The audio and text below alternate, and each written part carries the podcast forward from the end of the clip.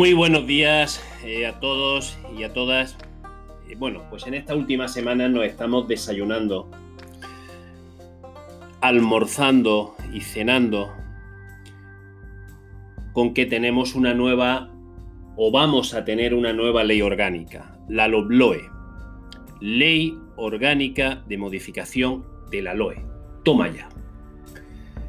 Somos el país en Europa, bueno, el país en el mundo con más leyes orgánicas per cápita eh, que regulen la educación en los últimos 30 eh, o 40 años. Yo pienso que la seriedad de un país se mide eh, en la capacidad que tiene ese país para que las distintas fuerzas políticas mayoritarias convengan, pacten una ley que sirva. Mucho me temo después de, del periplo de leyes orgánicas que hemos tenido, que esta será una más, señores y señoras políticos, políticas y polítiques, que no va a servir para nada.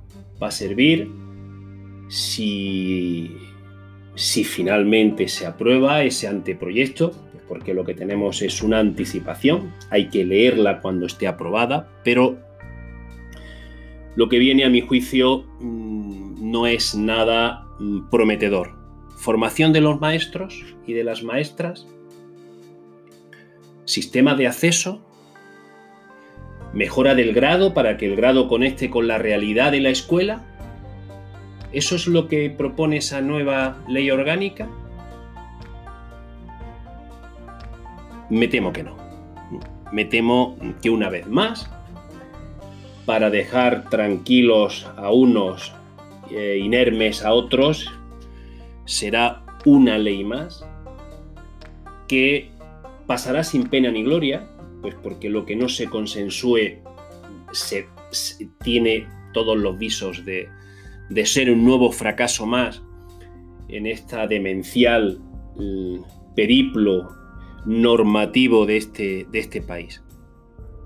No es posible en este país que, se pongan de acuerdo para algo tan importante como es la educación. Es increíble, de verdad, es increíble. pasan los años y, conforme vamos avanzando en edad y en madurez, eh, no, logro explicarme, en fin, qué, hay en el ADN del español, de qué hay en el ADN eh, o en el RH, eh, no, sé qué hay para, que esto siga, para que esto siga sucediendo. necesitamos una ley que dure. Y lo que es mejor, necesitamos una ley que sirva. Y que sirva para la escuela. Y que sirva para la educación en general. Si hoy en día le preguntáramos a cualquier maestro o maestra que trabaja en la escuela y nos dijera qué te ha aportado la LONCE, qué te ha aportado la, la LOE o qué te aportó la, las distintas leyes orgánicas, en qué ha cambiado tu forma de entender la educación, en tu forma de trabajar. Eh, mucho me temo que, las, la encuesta sería tremendamente llamativa por los resultados. En, poco ha cambiado. La escuela me da la impresión que sigue haciendo lo mismo, perdurando eh, hábitos, ni buenos ni malos, hábitos a pesar, a pesar de las leyes, eh, a pesar de las leyes orgánicas. Música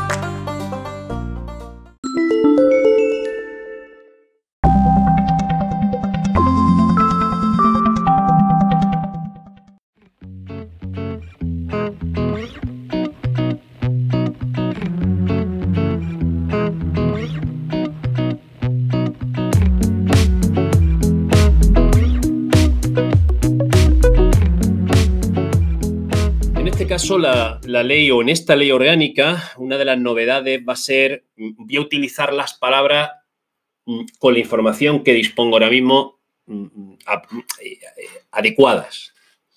Desaparición, conversión, reciclaje de los centros de educación especial, de los centros específicos de educación especial.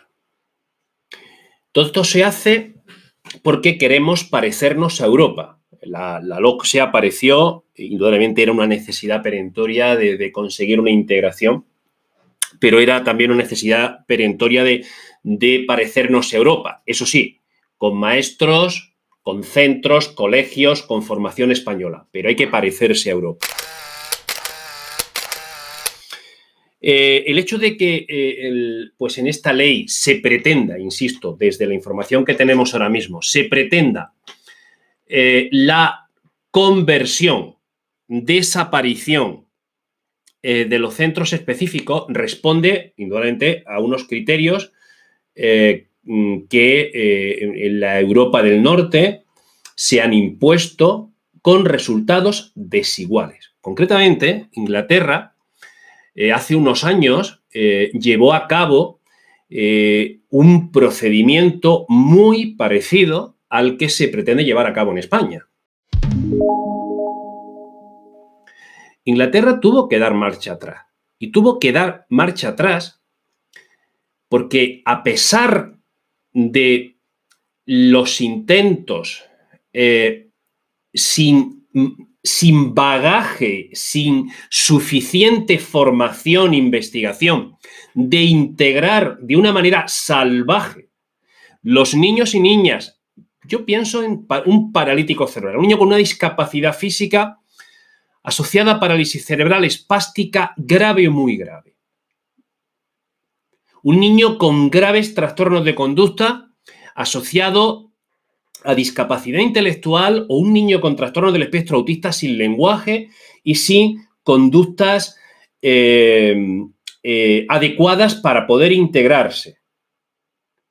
Bueno, mm, este tipo de alumnos, mm, sin más, ¿los ubicamos en un centro ordinario? Eso sí, mm, ahí va a haber un traspaso de profesionales de los centros específicos a los centros ordinarios. Eh, ¿Los centros ordinarios están preparados para esto? ¿Hay espacios en los centros ordinarios para esto? ¿Hay personal? ¿Habrá que hacer recreos separados o ponemos detrás de cada alumno de este tipo incontrolable, sin conducta adaptativa, un maestro? Claro, el de educación especial, porque los demás maestros eh, mm, que tienen sus obligaciones y la vigilancia de su recreo van a participar o van a colaborar cuando tenemos niños descontrolados, que como bien nos decía la norma, los centros específicos aparecen porque, aparece, eh, porque hay alumnos, hay alumnos en este sistema educativo unitario que no pueden ser atendidos con los recursos de un centro ordinario, porque ponen en peligro su vida a las de los demás. ¿Qué pasa? ¿Que ahora ya no, esas conductas han desaparecido? Es increíble. Yo, yo el otro día estaba escuchando a un padre eh, de un niño, eh, lo podéis encontrar en, la web, eh, es el Mago More.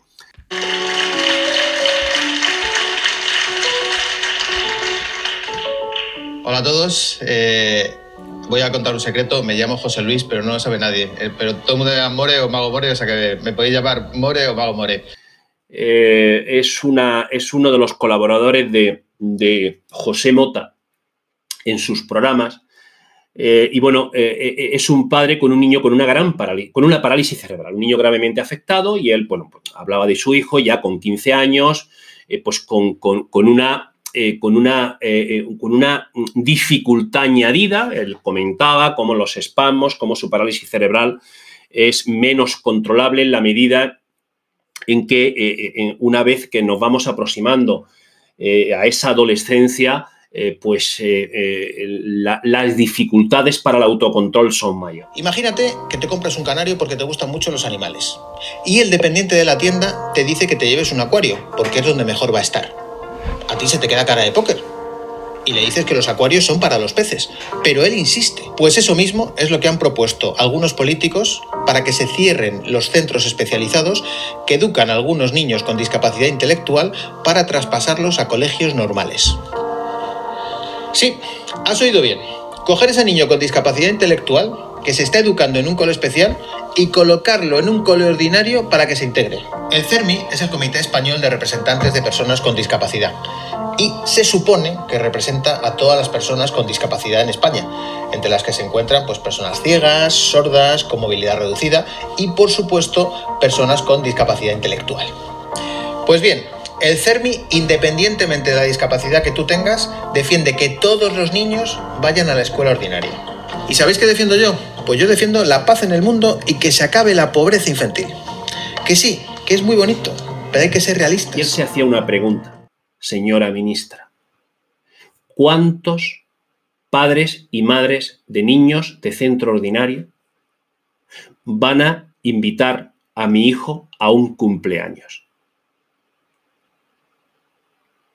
Y se hizo el silencio. Y se hizo el silencio. Los centros, a mi juicio, los centros de educación especial son necesarios. No deben desaparecer. Pero no deben desaparecer porque la función que llevan a cabo no puede ser llevada a cabo, no puede ser, eh, no puede ser eh, suplida por lo que ocurre o por la, eh, la forma de funcionar de los centros ordinarios. Actualmente, como están configurados, es imposible. ¿Se ha informado previamente de esto? ¿Cómo, cómo van a cambiar los centros ordinarios eh, si ustedes, señores políticos, quieren llevar, porque los niños, entre comillas, educación especial, siempre han sido llevados, llevados eh, a los centros ordinarios. ¿Cómo? ¿Lo ha explicado usted? Entonces, ¿por qué se sorprende de eh, pues que haya muchos padres que piensen que su hijo no puede encajar? Quien haya trabajado en un centro ordinario, quien haya trabajado en un centro em, eh, de educación especial sabe perfectamente a qué me estoy refiriendo. Sabe perfectamente a qué me estoy refiriendo. Bueno, pues en ese afán de parecernos a Europa, eso sí, con formación española, con espacios y colegios españoles, con políticas y políticos y polítiques españoles, pues como decíamos hace unos años en Andalucía, vamos imparable hasta que no la peguemos, ¿eh? hasta que no la peguemos una vez más. Está bien parecerse a Europa, está muy bien parecerse a Europa, pero es necesario formación europea, es necesario planes de estudio en la universidad europeos, son necesarias prácticas europeas, son necesarios sistemas de selección europeos,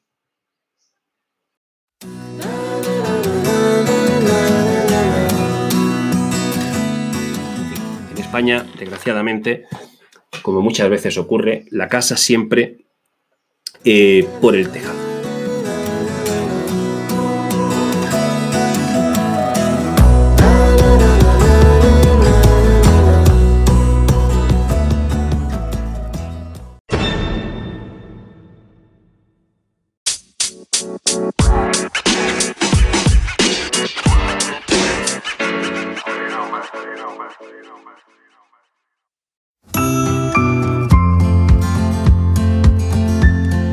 Y ya finalmente nosotros seguimos en la línea de preparación. En esta ocasión, aprendiendo a hacer un caso práctico, curiosamente para niños de aula específica. Todos los años, eh, pues tanto en PT como en AL, caen casos de este tipo. ¿Cómo se hace? Eh, la norma está clara, la norma no está clara. Pero bueno, eh, yo pienso que lo que hace falta es dejar claro al tribunal cómo se ha de trabajar, cómo se ha de trabajar. Posiblemente no hay nada eh, más artes, permitiéndoseme la expresión, que el trabajo que lleva a cabo un maestro y maestra especialista para niños pues gravemente afectados, para niños de aula específica y de centro específico. Pues en eso estamos, compañeros y compañeras.